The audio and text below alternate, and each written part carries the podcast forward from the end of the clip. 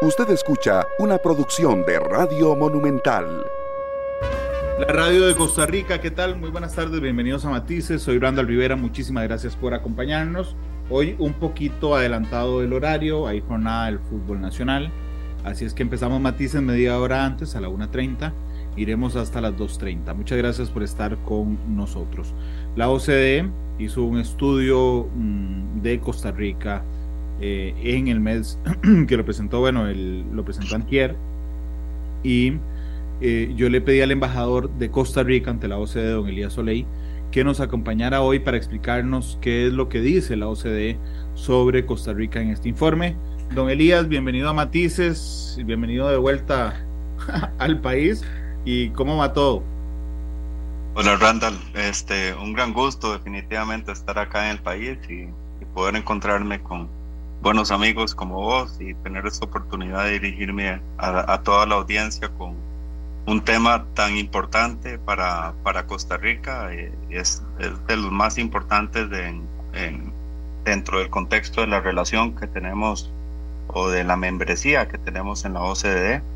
Este estudio económico es el estudio que yo considero es como el, el estudio madre, es este transversal de muchas áreas, eh, donde nos analizan no solo de, los temas de, la macroeconomía, sino también generalmente se escoge un tema, un tema eh, puntual como tema principal y en esta edición el tema de la educación pues ocupó ese lugar, así que eh, creo que cae muy bien para los esfuerzos que se están haciendo en el país por, por revisar el sistema educativo y tratar de, de apuntalar eh, lo que es este, la educación eh, para el futuro y también para llenar las necesidades del, del presente, que como sabemos hay muchísimos este, desafíos por delante.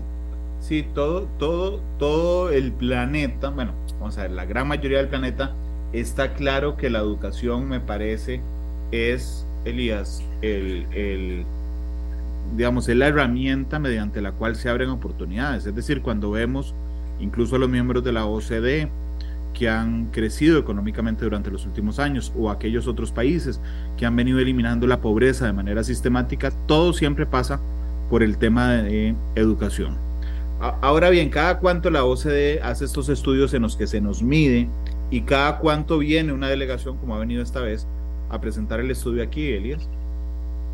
Sí, el tema, eh, eso es muy importante porque a toda la gente que está interesada en estos temas este, tan relevantes, no solo para ver a dónde estamos en este momento, sino también hacia dónde podemos este, dirigirnos en el futuro. Eh, importante que sepan que tanto en el en el sitio web del Ministerio de Comercio Exterior, el de COMEX, como la OCDE, tiene estos estudios este, disponibles al público. Cada cuánto lo hace. El primero que se nos hizo, se nos hizo cuando estábamos ya en la ruta de, de acceso, cumpliendo con una serie de reformas que tuvimos que hacer, como, como recordarán, y se hizo en el 2016. Eso tiene una una foto muy completa de lo que el país este, presentaba en ese momento y señaló una serie de desafíos que posteriormente son evaluados y monitoreados por la organización este, cada dos años. Entonces, para responder tu pregunta, esta es la cuarta edición, tenemos 2016, 2018, 2020 y este estudio que terminó haciéndose el lanzamiento a principios del 2023 que viene a ser el cuarto estudio que la organización hace, hace con Costa Rica y definitivamente ahí podemos ver en este momento, en esta oportunidad, eh, la OCDE eh, dentro de sus conclusiones también hace eh, una mención muy especial a los esfuerzos que está haciendo el gobierno de la República por seguir algunas de las recomendaciones que la organización dio desde hace años y, bueno, este, en buena hora creo yo que se empiezan a ejecutar para poder tener la oportunidad de medir el impacto de las mismas en un futuro cercano.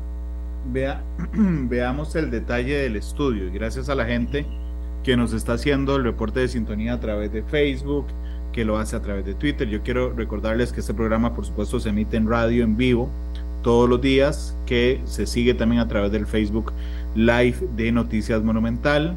Se puede seguir a través de Canal 2 esta noche y se puede descargar a través de los podcasts en Google Podcast, Apple Podcast y Spotify. a mí me llama la atención como en un párrafo meten Elías tantos desafíos juntos. me asombra. Porque el, eh, dice, dice el título. Costa Rica se recuperó bien, pero las perspectivas de crecimiento empeoran.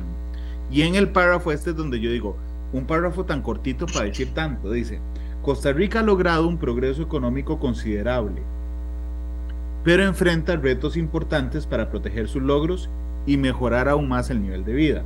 La esperanza de vida, que es uno de los logros, está a la par del promedio de la OCDE y la estabilidad política se ha mantenido gracias a instituciones sólidas. Hasta ahí todo bien, pero vean el tamaño de los retos.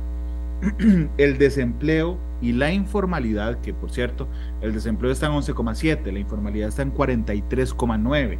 La OCDE dice que afectan a casi la mitad de la fuerza laboral, son altos. ¿okay? Esos son dos alertas que tenemos que tener claro. El desempleo, aunque lo bajamos en comparación a la pandemia, es alto. Y la informalidad que no hemos logrado bajar es alta. Las perspectivas de crecimiento se estaban deteriorando antes de la pandemia y en el futuro el envejecimiento de la población tendrá un impacto adicional. Entonces, veamos los cuatro retos que nos plantean un párrafo. Desempleo, informalidad, poco crecimiento económico, envejecimiento de la población. No es una radiografía muy, digamos, como que uno la vea opa, qué bien estoy. No es eso, Elías. ¿Qué, ¿Qué, te parece y qué dice la OCDE de esto? Yo lo que creo es que de los ejercicios más importantes, y yo creo que la finalidad última de pertenecer a una organización de, de este calibre es precisamente eh, vernos en ese espejo.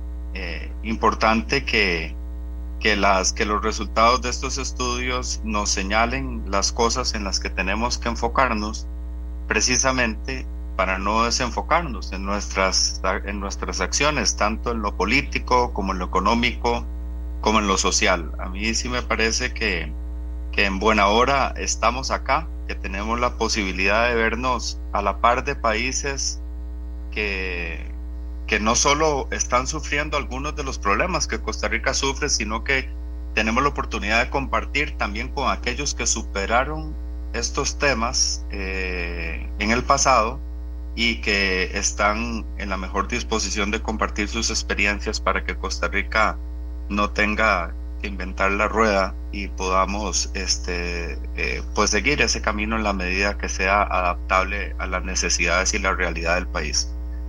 Yo sí coincido, Randa, al 100%. Una de las cosas más valiosas que tienen estos estudios es la, la capacidad para condensar en pocas palabras eh, problemas tan grandes y desafiantes que la sociedad tiene. Eh, los problemas que mencionaste, que menciona este estudio, son problemas que venimos este, pues arrastrando desde antes de la pandemia y muchos de ellos se, agravaron definitivamente eh, con, la, con la pandemia por todas las decisiones que hubo que tomar para hacerle frente. Sin embargo, te tengo que decir que sí, los temas de desempleo y, e informalidad son dos temas que se, se agravaron en la pandemia, pero antes de la pandemia veníamos ya con el tema muy, eh, muy encima de nosotros. Era un tema eh, de los que preocupaba más, por lo menos a los que estábamos de alguna manera relacionados con el, con el quehacer del gobierno, con el quehacer empresarial. Eh, esos dos temas, tanto informalidad como desempleo, ya tenían dígitos. El desempleo antes de la pandemia estaba como en un 12%, por, ciento, o sea, la cifra que refleja el desempleo en Costa Rica en este momento es preocupante, pero está un poquito por debajo, si mal no, no recuerdo lo que teníamos antes de la pandemia, lo cual me ilusiona. El tema de la informalidad igualmente, Randall, antes de la pandemia este, yo recuerdo haber visto eh, indicadores que hablaban de un 47, 48, entiendo que ahora andamos por 41, entonces pareciera que hay eh, acciones en la dirección correcta para abordar estos temas. A, mí lo que me el tema, perdón, Elías, de alguna manera, disculpa que te interrumpa, es que es que digamos en el desempleo uno sí ve que se disparó con la pandemia, ¿verdad? Y que empezó a bajar después. En el caso de la informalidad, que el, el reporte que presentó el lunes, el no, el lunes no, la semana pasada el INEC es de 43,9. Eh, no hemos, digamos, a diferencia del desempleo, nosotros no vimos un disparo de la informalidad y un descenso a la, digamos, marcado. Lo que vimos fue un disparo de la informalidad, bajó un poquito y se mantiene. Entonces, digamos, por ejemplo, en 2022 ningún mes logramos bajarlo del 40. Y, efectivamente el tema del desempleo es un tema mucho más sexy y mediático para luchar, es decir, generar trabajo, pero la informalidad no es como que un tema que uno diga, voy a, voy a marcar todo mi, mi, relato público hacia la gente en la lucha contra la informalidad, porque parte de la informalidad es la gente. Entonces, digamos, es un tema en el que, en el que puede ser que se esté haciendo cosas, pero yo noto una política pública menos mediática en temas de informalidad y me preocupa mucho y por tu experiencia sé que es una de las preocupaciones particulares también. Claro, sí, no, definitivamente es una de las cosas que, que me preocupa en lo personal y que y también hemos incorporado todo el equipo de trabajo de la delegación en París, hemos tratado de, de explorar oportunidades para que la OCDE nos ayude de una manera, ojalá más, más efectiva eh, en abordar este tema. Y la, yo creo que la razón fundamental, eh, este Randall, por la, por la cual el, este tema de la informalidad sigue relativamente eh, o, pareciera no haber sido pues atendido de una manera eficiente, es que este país no ha desarrollado una estrategia para reducción de la informalidad, porque esto no es un tema que se puede este, abordar sin tener una política pública claramente definida, porque la informalidad pasa por muchos frentes, ¿verdad? Es un tema donde, primero que todo, eh, ahí hablemos del sector informal, no del, porque en la informalidad cabe mucho, ¿verdad? El, el, comercio ilícito, por ejemplo, es un sector informal y no lo voy a tocar. Pero eh, si hablas de la informalidad de aquel, de, aquel, de aquella persona que, para decirlo en tico, que la pulsea todos los días, pero no tiene la capacidad de cubrir un costo tan elevado para, para ser formal, que es lo que la OCDE nos ha dicho. Ustedes tienen para ser formal en Costa Rica, eh, eh, el sacrificio es muy grande para el emprendedor, para el empresario, y ahí tenemos un parque empresarial en Costa Rica, un esfuerzo de un sector productivo donde más del 90% se trata de, de pequeña y, y, microempresa y digamos mediana empresa dentro de la dentro del contexto acá local, pero internacionalmente probablemente se van a considerar como pequeñas. Entonces, si tenés una conformación de ese tipo donde el sector productivo se caracteriza mayoritariamente por pequeñas y por, por medianas empresas con costos elevadísimos para poder estar dentro de la formalidad, ahí eh, creo que el propio sistema tiene un incentivo eh, perverso porque cuando tenés esa, esa persona de la pequeña y mediana empresa que tiene que decidir en el mes si paga el seguro social o si le paga la, que la planilla a los empleados porque la cosa no está fácil o el negocio pasa por un momento difícil, eh, ya sabemos qué decisión es la que va a tomar y automáticamente probablemente ahí vas, vas a tener un incentivo para mantenerte en la informalidad. Lo otro es, eh, esto tiene que ser, tiene que ser atacado porque la informalidad afecta muchas aristas y afecta la productividad porque si, si, si usted tiene una empresa formal y competimos en el mismo sector y yo tengo una empresa informal, mis costos al del, del, producto va a ser inferiores al suyo. Entonces hay una, hay el tema de la competencia del leal que se da es un tema importante. Todo esto afecta productividad, afecta también el tema de la informalidad, del hecho que es gente que está produciendo pero no está contribuyendo con impuestos a la institucionalidad. Entonces tenemos una presión cuando la informalidad llega casi a la mitad del sector productivo, como estamos eh, mm, todavía, a pesar de que ha bajado unos puntos, esto genera una presión muy grande en servicios públicos que son los pilares del contrato social. Entonces tenemos educación, tenemos seguridad, tenemos la, la, salud pública y tenemos el transporte. Son todos eh, los pilares del contrato social de Costa Rica que, que están con esta, esta presión de tener la mitad de la producción que no está contribuyendo al sistema y un sistema eh, que todavía tiene un aparato público que la OCDE insiste que es muy oneroso. ¿verdad? Entonces, creo que por, son muchos problemas juntos, pero tal vez la causa eh, principal o el, el, llamado que a mí me gusta eh, este, hacer ya después de leérselo con calma es que aquí hay una señal muy clara de que tenemos que hacer las cosas diferentes y revisar integralmente todas las cosas que están afectando la competitividad y que están afectando o desincentivando a la gente que produce a producir desde la formalidad, simple y sencillamente porque hay una gran cantidad de, esas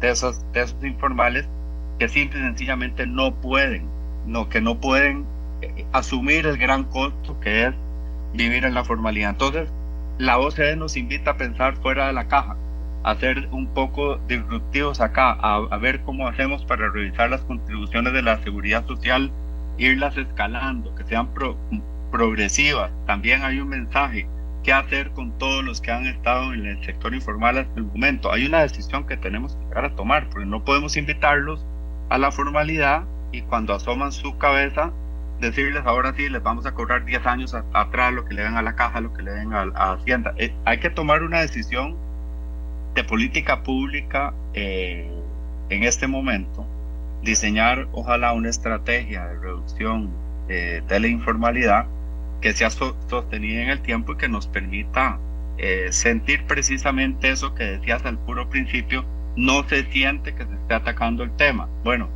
se ha bajado un poquito, pero yo creo que no ha sido producto de una estrategia este, integral y, y sabemos del interés este, del gobierno actual de, de, de trabajar en esto y yo creo que la OCDE puede convertirse en una, en una herramienta no, no, solo confiable, sino muy competente, con mucha información, que conoce bien el país desde hace bastantes años, eh, que ha identificado estos problemas tradicional o, o, consistentemente en sus estudios y tiene toda la capacidad para, para señalarnos este, una ruta en ese sentido.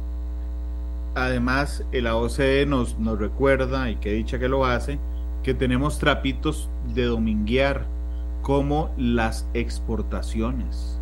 O sea, porque eh, la misma OCDE nos dice, ojo, que recuperaron las exportaciones, pero no solo las recuperaron, o sea, las recuperaron súper, súper bien. O sea, somos uno de los países que mejor se ha recuperado en términos de exportaciones después de la pandemia. Y eso nos advierte y nos avisa y nos reconoce que es un trapito para dominguear, Elías. Sí, Sí, sí, definitivamente el, el, reconocimiento vino por varios lados. También hacen un análisis de cómo se, se diversificó la economía eh, costarricense desde hace dos o tres décadas a lo que tenemos ahora. Esta diversificación eh, de la mano de una estrategia de apertura comercial, de insertarnos este, eh, globalmente, nos hace tener la fortaleza de recuperarnos con más fuerza. Eh, sin embargo, tampoco nos deja de apuntar o de señalar eh, algo que la OCDE ha sido eh, tal vez muy, muy consistente en los últimos estudios, que nos señala que tenemos necesariamente que pensar también en la industria local, que tenemos un sistema que funciona muy bien, incluso ellos lo llamaban en el pasado, hablaban, ustedes le ponen alfombra roja a la inversión extranjera directa y eso está muy, muy bien, eso es, esto es generación de empleo de calidad, eso es transferencia de tecnología, le sube los estándares a la industria local, produce una serie de, de cuestiones que son este, beneficiosas para el desarrollo de un país. Pero al mismo tiempo, eh, pareciera que ese interés que hay de generar política pública efectiva para atraer inversión extranjera directa, no ha sido emulada en cuanto a la producción local. Y ahí es donde creo que hay que tomar igualmente, hay una oportunidad de generar este, política pública en el país para ver por qué es que tal vez no hemos sido tan exitosos en lograr los encadenamientos que se buscaban desde que se promulgó la ley de zona franca por allá de la década de los 80, este, esos encadenamientos que nos iban a permitir levantarle el nivel a las compañías locales que tuvieran una ruta de crecimiento este, que fuera, fuera óptima para que dieran ese salto, pasaran de nivel y también pudieran participar de los beneficios de una economía este, globalizada como la que tenemos. Entonces sí siguen señalando estos, estos, ese tipo de desafíos, ¿verdad? Porque, porque tenemos, como decíamos ahora, hablando de la informalidad, una gran cantidad de empresa local que está eh, en la informalidad, sino al 100% este, de, manera para, de manera parcial, ¿verdad? Y, y te digo, y la informalidad de manera, de, manera, de manera parcial se puede llegar a reflejar en una empresa que no, no tiene a todos sus empleados dentro de su planilla, sino que le paga por servicios profesionales a otra. Pero si esa empresa es una empresa que compite con la mía, me va aquí tiene un costo de producción mucho menor a la que yo tengo por ser formal, ¿verdad? Porque no, no, no paga caja, no paga todas la, las cargas sociales, probablemente no va a pagar el, el impuesto de la manera que, que, lo paga una empresa formal y de ahí que sus costos de operación son menores. Por eso ese tema de la informalidad es muy, muy importante que se, que se ataque, porque yo creo que atacándolo de una manera efectiva, generando incentivos, ¿verdad? Porque eso, eso es algo que tenemos que entender, no es, no es con amenaza, no es desde, desde un punto, eh, eh, digamos, de, de penalización de la informalidad, sino más bien incentivándolos para que vayan migrando la mayor cantidad de actividades hacia la formalidad, que sea un costo más, más, más razonable, que permita a las empresas tener un plan de crecimiento eh, sostenido en el tiempo. Y ahí es donde vas a ver un sector eh, productivo aquí, aquí, local con más posibilidades de hacer esos encadenamientos, con más posibilidades de desarrollarte y eso produce una distribución de la riqueza mucho más amplia eh, y nos favorece a todos. Elías, cuando, vamos a ver, enfrentamos nosotros y el mundo entero una amenaza que es muy difícil de manejar, que es la presión inflacionaria, el aumento de las materias primas, el aumento del costo de lo que todos consumimos, que normalmente va adelante del reconocimiento de ese ajuste en nuestros salarios. Es decir, nosotros financiamos durante buena parte del año el aumento de esas cosas. Y la medicina, perdón, la inflación afecta a todos por igual, pero, perdón, afecta a todos, pero es muy injusta porque evidentemente a los que más afecta es a los que más, más les cuesta comprar cosas. O sea, es decir, si el aceite le sube a todos por igual, pero hay alguien que es millonario, va a comprar aceite, pues no le afecta que suba pero a la persona que solo le alcanzaba una botella de aceite ya no le alcanza la botella de aceite. Y la medicina para esa inflación es compleja también porque es aumentar las tasas de interés. Eh, y eso se hace en el mundo y se hace en Costa Rica. Se aumenta las tasas de interés, pone a la gente a pagar más caro los, los préstamos y o no sacar préstamos. Y eso también tiene, digamos, los daños colaterales y las víctimas asociadas. Una recomendación que hace la OCDE porque detecta, digamos, un problema y dice, la inflación y las expectativas de inflación han repuntado con fuerza, ese es el problema.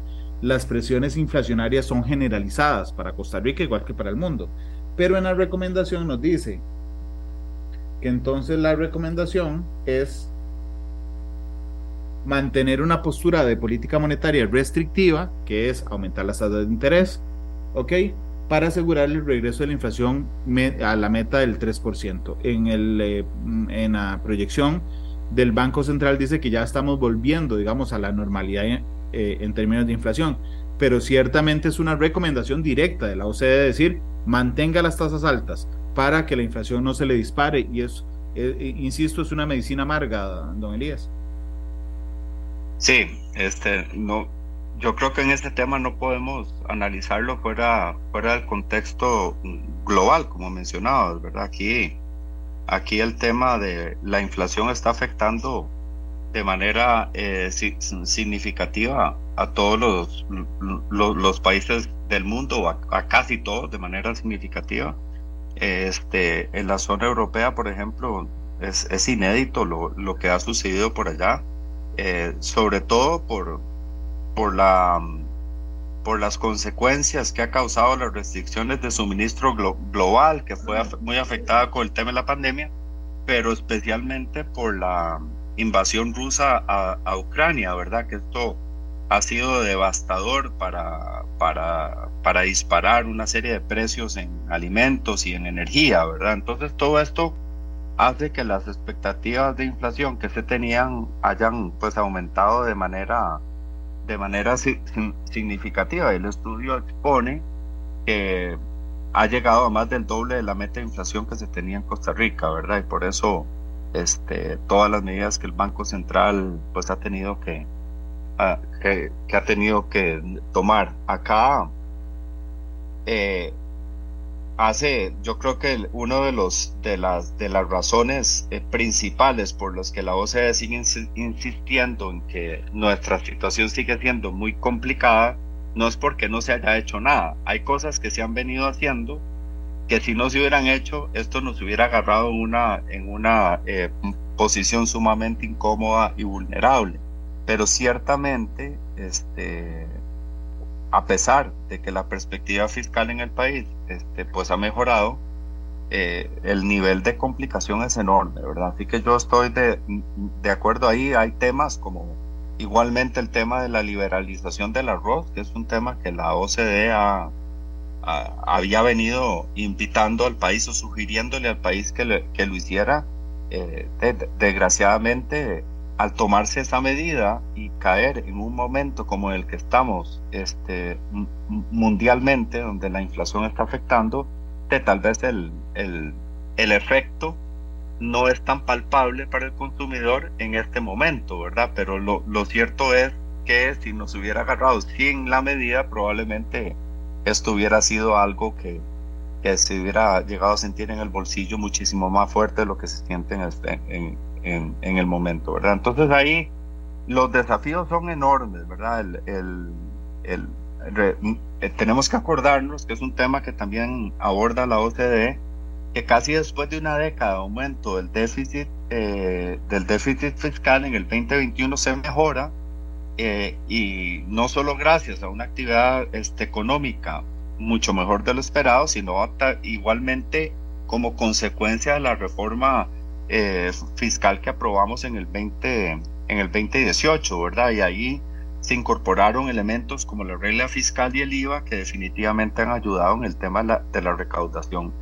Eh, son temas que señala la organización como puntos altos, pero ahora que menciono el tema de recaudación, también es importante ver que nos siguen llamando la atención en el sentido de que no es que Costa Rica tenga, tenga pocos impuestos, es que los impuestos que tiene no los recauda bien. Entonces por ahí también hay una señal eh, de la organización en el sentido tienen que revisar los temas de recaudación y evidentemente eh, el conocimiento que han tenido de la realidad del país y los, desafíos que tenemos que tenemos por delante hacen también que las recomendaciones sean muy aterrizadas y muy con mucha capacidad de poder ejecutarse.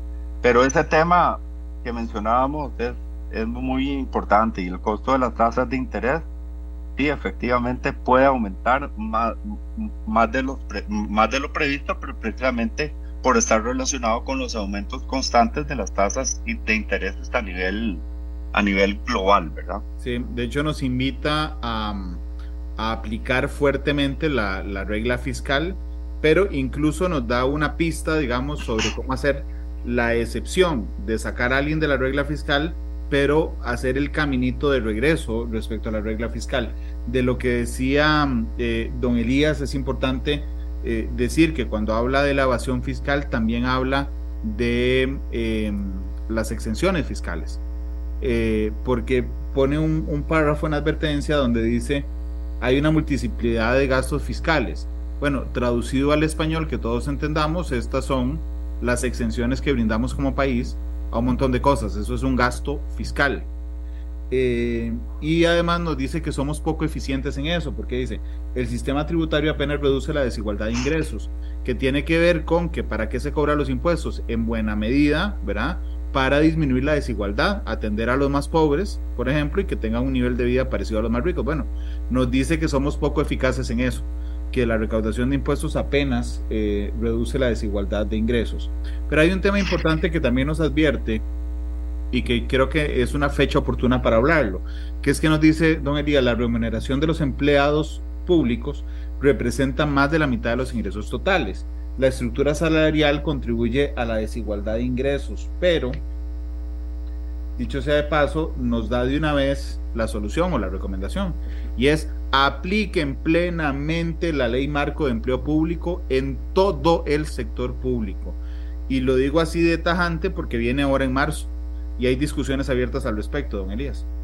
Sí, ese tema de la, de la ley de empleo público definitivamente es una de las, de las recomendaciones más importantes que la OCDE este, ha hecho. Eh, ellos han sido eh, insistentes en que el sistema que llegó a desarrollarse en, eh, este, en Costa Rica, lo cual creo yo que no fue objeto, no fue el producto de ninguna estrategia, sino que fue como orgánicamente o, o, casuísticamente este, ocasionado por diferentes eh, decisiones de gobierno que se tomaron, esto llegó a crear un sistema de remuneración en, el sector público que no era un sistema homogéneo y que produce eh, una serie de desigualdades incluso dentro del mismo sector público y nos ha llamado pues la atención en ese sentido hace bastantes años. Esto eh, va a tener un efecto directo en el tema del gasto y tan importante como el de la regla fiscal eh, debido a, a lo oneroso que es ese costo de la planilla pública. Entonces por ahí yo siento que el mensaje es claro, el, yo creo que va muy en la línea de lo que estamos ahora, Randall, eh, intentando que se mantenga Recordemos que todo este proceso de la OCDE produjo un espíritu de reforma, eh, eh, propiciando una serie de cambios en el país que hace mucho tiempo se venían, este, digamos que, postergando por las autoridades de, de gobierno. Lo que la OCDE nos dice al recordarnos estos temas es que no debemos de quitar el pie del acelerador. El espíritu de reforma no tiene que ver con haber accedido a la a la organización, no tiene que ver con que nos hayan este, aceptado como miembros. La membresía es el inicio, y creo que lo hablábamos en un programa antes de irme para allá, que, que decíamos es el inicio de un, de un camino, no era, no era el acceso no era un fin en sí mismo, más bien es el punto de partida para poder aprovechar una organización que nos va a decir no las cosas que queremos oír. De vez en cuando va a haber este tipo de, de reconocimientos que nos han hecho como en, en como en el, en el reporte que analizamos eh, en esta oportunidad, pero eh, lo lógico es que las recomendaciones vayan directamente relacionadas con las falencias que está presentando el país, con aquellos espacios de mejora que, eh, que se presentan en diversos ámbitos y que a veces, por no tener una estructura en lo político y en lo administrativo suficientemente este, organizada como para estar eh, revisando integralmente estos temas, pues saquemos provecho de esta organización que es para lo que todos los miembros estamos ahí, ¿verdad? Para, para, para compartir mejores prácticas, presentar esos problemas, tratar de traer esas prácticas al país y, y hacerlas pues adaptables al sistema, pero sí es un esfuerzo que tenemos que tener esa disposición de mantener ese, de mantener ese espíritu de, de, reforma, de revisar legislación, revisar la reglamentación, especialmente analizar si se está cumpliendo con una finalidad pública al momento de promover legislación y regulación nueva o revisar la regulación y legislación que, que, que está en vigencia en este momento y pasarla por el tamiz de qué finalidad social está este está teniendo, porque ahora que hablabas de las exoneraciones, eh, me, me, hizo gracia que, la, que comentaras que la, las exoneraciones este, que se dan fiscales son un gasto, eh, que son un gasto fiscal.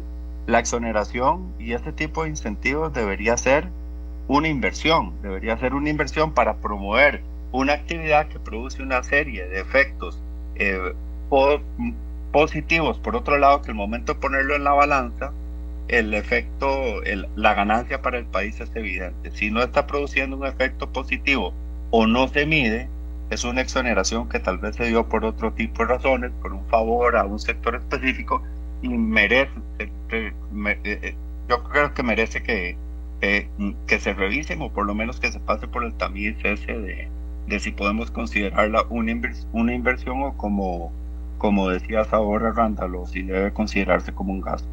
De hecho, el, el gobierno del presidente Alvarado fue el tercer gobierno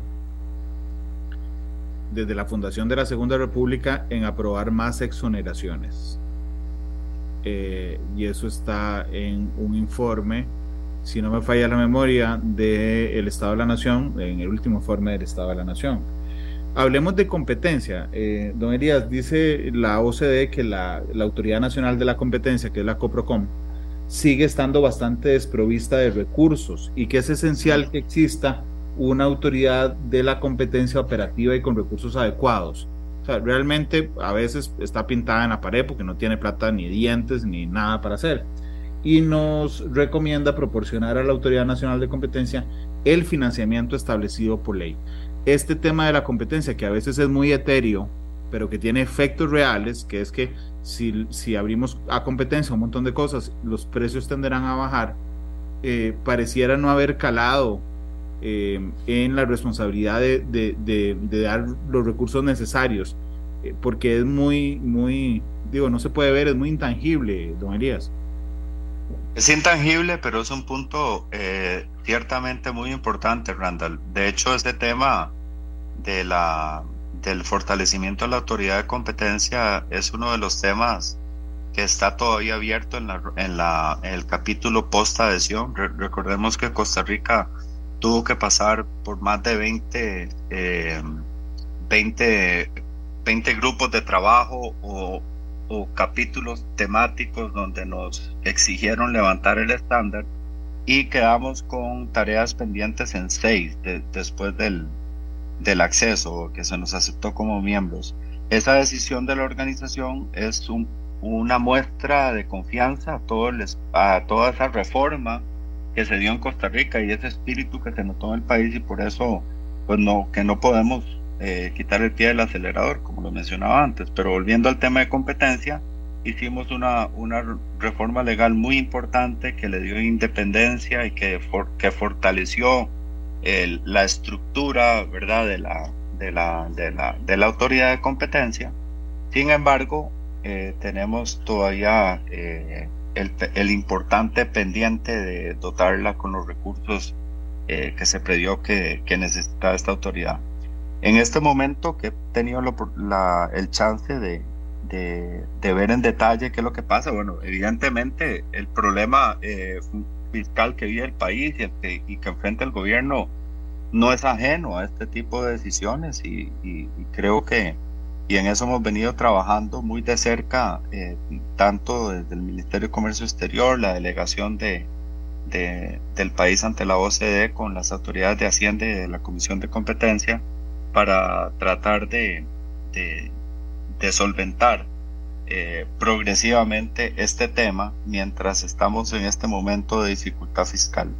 Yo lo que tengo entendido es que estamos muy, muy próximos a, a solventar esto. Tengo toda la fe de que podemos hacer un plan de inversión pues apropiado en la Comisión de Competencia para que permita a Hacienda ir liberando los, pues los, que los recursos que necesitan para, para que cumplan el cometido, que ciertamente es importantísimo, no solo desde un punto de vista de competencia. El tema de competencia impacta directamente el nivel de productividad del país, que es uno de los temas que la OCDE advertido que Costa Rica no está en el mejor lugar, que tenemos, incluso tenemos un país en el que, la gente es de los que la gente trabaja más, pero el nivel de productividad es bajo. Entonces ahí tenemos una situación similar a la educación que somos el país que gasta más en educación, pero los resultados son bajos. Pero entonces estamos haciendo algo mal o muy mal y tenemos que fortalecer el tema de competencia porque como hablábamos ahora, un ambiente de competencia genera mayores actividades, genera mayores, mucho mayor formalidad. Eh, todo eso provoca mayores ingresos para el Estado, mayores oportunidades para la gente y, es un círculo, es un círculo virtuoso que por el cual tenemos que, apostar de manera inmediata. Nos invita además la OCDE a, ya hacer la conclusión del ingreso a la Alianza del Pacífico. Ah, sí. Sí, estos son, estos son, son temas que la OCDE siempre ve con buenos ojos. La OCDE es un organismo eh, multilateral eh, que reúne a países con valores compartidos y libre comercio, eh, la formalización de bloques a nivel, a nivel global es algo que, que no solo ven con muy buenos ojos, sino que lo, que lo apoyan de manera decidida. hay una serie de beneficios en, esa oportunidad de incorporarse a la alianza que no podemos eh, de, dejar de lado y evidentemente en este tipo de decisiones no todo el mundo gana, o hay que, hay que hacer el análisis de manera seria y concienzuda, pero igualmente tenemos que tomar las decisiones de, de, política pública y de gobierno que más favorezcan a las mayorías, ¿verdad? Entonces ahí es donde creo que está la, eh, está el reto, el desafío que es muy local, ¿verdad? De que la, todos, la, que se abre un debate sobre el tema, un debate, eh, un debate serio, ¿verdad? Y ver realmente de qué estamos hablando cuando hablan de que si incorporarse este tipo de bloques nos puede hacer un daño, pues a veces el decirlo es muy fácil, pero aterrizar en qué nos va a hacer daño es lo que creo yo que la tarea que la tarea que, que tenemos pendiente como país porque son oportunidades eh, realmente muy valiosas y yo nunca entendí por qué las dos administraciones este, anteriores no dieron un paso adelante con el tema y yo creo que lo recordará usted Randall eh, desde algunos cargos que estaba ejerciendo yo en, la empresa privada en ese momento siempre estuvimos empujando la posibilidad de que el país ingresara a la Alianza del Pacífico porque eh, lo consideramos una oportunidad muy importante para consolidar exportaciones, pero no, no, no solo tiene que ver con el tema de las exportaciones. La, Alianza del Pacífico también genera eh, posibilidades de cooperación entre los países miembros de ese bloque que va mucho más allá de eso y que debería este, ser objeto de un debate serio y con la mira puesta en favorecer a la mayor cantidad de personas, tener a la sociedad en el centro de la decisión y no necesariamente a un grupo de interés económico. Don Elías, permítame ir a la pausa, la única que vamos a hacer en matices. Regresamos y nos queda un minuto, nada más de dos minutos de programa. Así es que vamos a la pausa y va pensando la canción además para el cierre. La radio de Costa Rica, gracias por acompañarnos. Estamos hablando del último informe de la OCDE con el embajador de Costa Rica en la OCDE, don Elías Soleil. Eh, don Elías, nos quedan dos minutos. Dice mm, la OCDE que el 30% de los niños pobres, solo el 30%, reciben transferencia en efectivo, que en algunos programas sociales más del 40% de los beneficiarios son hogares de ingresos medios o altos y nos invita como solución a establecer una transferencia monetaria universal para los niños pobres. Insiste en mejorar la focalización, es decir, a quién se la damos, y reducir la fragmentación de los programas sociales. Eso es contradictorio con lo que hacemos todos los días. Ni siquiera tenemos un ministerio dedicado a la lucha contra la pobreza. Tenemos por decreto al IMAS, por decreto, ni siquiera está regulado por ley, por decreto luchando contra la pobreza también deberíamos ser un poco más agresivos en políticas públicas y en, y en el diseño del Estado en la lucha contra la pobreza, don Elías. Sí, el tema de la desigualdad definitivamente que debe estar dentro de las dentro de, de, las prioridades del, del gobierno y sé, y, sé, y sé, que lo está porque muchos de los de los señalamientos que la OCDE nos ha nos ha hecho a través de, de los años es precisamente ese archipiélago, de programas y instituciones que se han venido creando con el transcurso del tiempo, eh, con objetivos loables, de apoyar a la gente que lo necesita, pero de manera descoordinada y definitivamente eh, ha sido como un terreno fértil para generar algún tipo de ineficiencias y de, y, de duplicidades, mencionabas ahora. Yo creo que ahí sí tenemos una, un, un importante este desafío donde tenemos que atacar con, con fortaleza el tema de los indicadores de, de, la pobreza y los señalamientos que la OCDE hace, ¿verdad? Que, donde, por ejemplo, nos, nos señala eh, con claridad que solo un 30% de los, de los niños que son pobres este, que reciben esta ayuda o que los programas sociales, más del 40% de los beneficiarios son hogares de ingresos medios o altos. O sea, son cosas que demuestran un desorden que se ha venido arrastrando con el tiempo y que definitivamente han provocado que, sea, que se profundice la desigualdad, las exclusiones, ¿verdad? Y todo eso que genera tanto, tanto trastorno para el desarrollo social. Así que es uno de los desafíos enormes que se tienen atacando el tema de la pobreza de la mano con el fortalecimiento de la educación. Yo creo que es lo que nos va pues, a sacar adelante, evidentemente en el mediano y, y el largo plazo. Entonces hay que tener también otras medidas de corto plazo como son esas que hablamos este, anteriormente en el campo económico y especialmente en la reducción de la informalidad. Don Elías, siempre con usted eh, es un programa muy interesante. Es que muchas gracias por haberme acompañado hoy. Un placer, un placer, Randall. De verdad es un gran gusto de poder estar acá y el, las veces que que quieras invitarme, estamos a la orden. Igualmente, eh, aunque estemos allá en París, ahí nos organizamos para, para poder atender. Muchas gracias, don Elías, porque ha sido muy interesante. Ha sido un programa denso, porque es mucha cosa de fondo, pero realmente ha sido muy, muy interesante. ¿Con qué canción le gustaría irse, don Elías? Bueno, vamos a ver si los gustos, los gustos tuyos son como los míos. Vamos con Owner of a Lonely Heart de Yes. Sí, esa me gusta. Ah, bueno. Eh, ¿Por qué esa canción?